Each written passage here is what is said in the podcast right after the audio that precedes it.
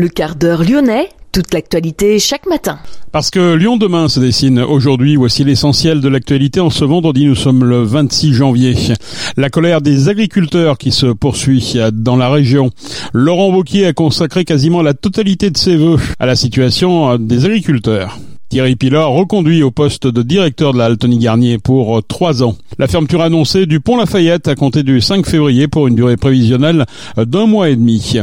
Mob Energy s'est spécialisé dans le reconditionnement de batteries de voitures. Rachel Castan est allée découvrir le nouveau site de l'entreprise à Vénissieux. Reportage dans cette édition. Lyon demain, le quart d'heure lyonnais, toute l'actualité chaque matin Gérald de Bouchon. Bonjour à toutes, euh, bonjour à tous. Les agriculteurs poursuivent leur action en France. Dans le Rhône, des blocages ont lieu à Limonest sur la M6 et sur l'A42 avec les agriculteurs de l'Ain. Le barrage de l'A47 a lui été levé. La circulation a repris aux alentours de 20h30 hier soir. Les syndicats dénoncent l'inaction du gouvernement face aux problèmes agricoles et son manque de réactivité suite aux panneaux de village retournés fin 2023 en signe de contestation contre l'inflation. Les automobilistes sont appelés à différer leur déplacement non essentiel encore aujourd'hui. Hier sur la 42, les agriculteurs ont observé une minute de silence en hommage à l'agricultrice et sa fille décédées sur un barrage en Ariège après avoir été percutées par une voiture. Laurent Bocquier présentait ses vœux à la population hier soir à Confluence, des vœux presque uniquement tournés vers l'agriculture. Selon le président de la région, on peut changer les choses et réussir à soutenir ceux qui travaillent, qui ont la passion et qui prennent des risques. Laurent. Parce qu'à travers l'agriculture, ma conviction c'est qu'on parle plus que d'agriculture. Parce qu'à travers les problèmes auxquels il se heurte, ma conviction c'est que ce sont les problèmes auxquels se heurte toute notre région et tout notre pays. Parce qu'à travers les solutions pour lesquelles ils se battent, je suis convaincu que ce sont les solutions dont notre pays a globalement besoin. Pourquoi est-ce qu'on continue à laisser des minorités dans notre pays dénigrer le travail que font les autres? Pourquoi est-ce qu'au lieu de porter cette fierté et de dire mais quelle chance on a? D'avoir une agriculture qui est la plus respectueuse au monde de l'environnement, qui est construite sur des exploitations familiales, qui repose sur la valorisation de nos terroirs, pourquoi est-ce qu'on s'autocritique nous-mêmes au lieu de dire à un moment stop tout ce qui arrive dans nos ports, dans des containers qui viennent de l'extérieur et qui ne respectent aucune des normes qu'on s'applique à nous-mêmes. Stop les normes, on n'en peut plus. La deuxième chose que nous disent nos agriculteurs, c'est la France qui travaille. Est-ce qu'on peut considérer qu'un pays est juste? Quand des gens qui donnent de leur temps sans compter ont une rémunération qui n'atteint même plus le RSA. Quand des agriculteurs qui vont travailler 50 heures, 60 heures par semaine dans des conditions qui sont parfois dures vont finir avec une retraite qui est en dessous du minimum retraite vieillesse théorique. Ça n'est pas une société juste. Et si on veut que notre société redevienne juste, il faut entendre le message que les agriculteurs portent et à travers eux toute une partie de notre France, remettez au cœur du fonctionnement de notre société la France qui travaille. Dans la compétition mondiale qui existe, il faut d'abord défendre les nôtres. Cette compétition mondiale, elle est évidente et on n'a pas peur de cette compétition.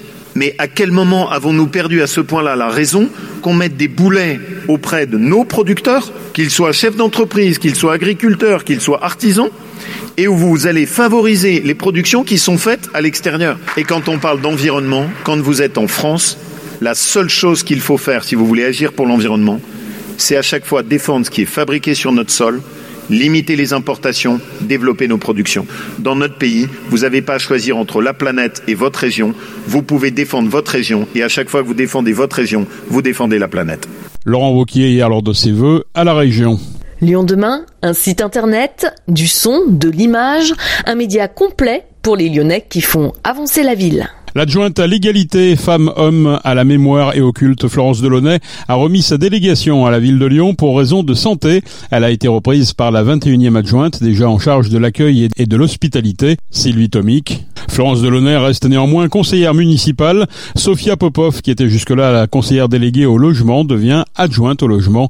Elle occupera le 19e rang du tableau en lieu et place de Florence Delaunay. Thierry Pilat est reconduit au poste de directeur de la Altony Garnier pour trois ans. Décision validée hier par le conseil municipal. La salle a battu un record de fréquentation en 2023. Près de 500 000 personnes sont venues assister à un concert, un spectacle ou encore un ciné-concert durant l'année écoulée. Le chiffre d'affaires de la halle pour 2023 s'élève à 6,3 millions d'euros. C'est mieux qu'en 2019, ce qui permet de reverser 670 000 euros à la ville de Lyon. Des efforts ont aussi été menés pour rendre la halle accessible à un public éloigné de la culture, mais aussi pour s'ouvrir aux promoteurs et labels régionaux. La fermeture du pont Lafayette a compté du 5 février pour une durée prévisionnelle d'un mois et demi. Les travaux d'élargissement de la piste cyclable, quai aux Gagneurs et quai Sarail, ont débuté le 23 janvier. Ils vont se poursuivre jusqu'à fin juin. Il s'agit d'en faire une voie lyonnaise à bonne largeur et permettre l'aménagement du carrefour Lafayette Sarail aux Gagneurs. Bus, piétons et cyclistes pourront toutefois continuer de circuler sur le pont pendant la période de fermeture. La VL 1 reliera À Gerland en passant par Villeurbanne les 6e, 3e et 7e arrondissements. La boulangerie Le Fournil du boulevard à la Croix-Rousse a dû fermer ses portes. Neuf manquements en termes d'hygiène ont été relevés par la direction départementale de la protection des populations. Ils sont considérés comme une menace importante pour la santé des consommateurs. Cette boulangerie située 144 boulevard de la Croix-Rousse fait l'objet d'une fermeture administrative par arrêté préfectoral. Elle restera fermée jusqu'à réalisation de 32 mesures indiquées. La DDPPR a relevé en particulier la présence de déjections de nuisibles ou encore la l'absence d'utilisation du dispositif dédié au lavage des mains.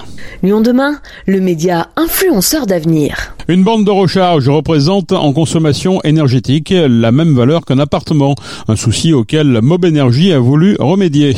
Pour ce faire, l'entreprise s'est spécialisée dans le reconditionnement de batteries de voitures. Elle développe dorénavant ses propres bornes de recharge nommées Eco ces bornes Eco fonctionnent à partir de batteries de seconde main et consomment moins d'énergie. Notre journaliste Rachel Castan est allée découvrir le nouveau site à Vénissieux. En lien avec la transition vers l'automobile électrique prévue pour 2035, Mob Energy innove dans un nouveau système de recharge à base de batteries reconditionnées.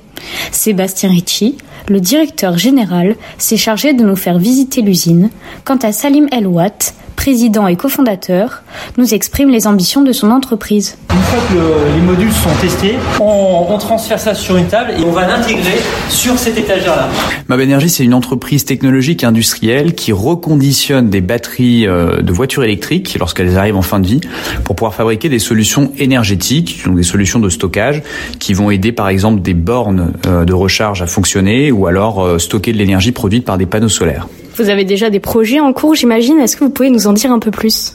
Absolument. On s'est lancé en 2018 et après avoir expérimenté euh, une première solution qui est le robot chargeur Charles, nous avons lancé euh, la solution EICO. Euh, EICO, c'est un cube de puissance qui est installé aujourd'hui chez des clients à fort besoin, par exemple DHL ou encore Enedis.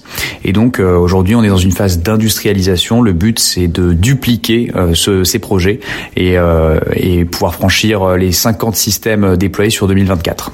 Et aujourd'hui, vous faites votre inauguration dans un nouveau lieu. Que va-t-il permettre?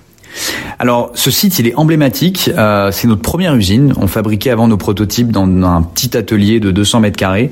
Cette usine, euh, qui est située sur le site euh, de Usin, alors on dit Usin ou usine Lyon-Paris. Pour nous, il est, c'est vraiment l'incarnation de, de, de, premièrement, notre engagement dans l'industrie. On a envie de produire nos solutions, on a envie de les maîtriser, on a envie de produire en France.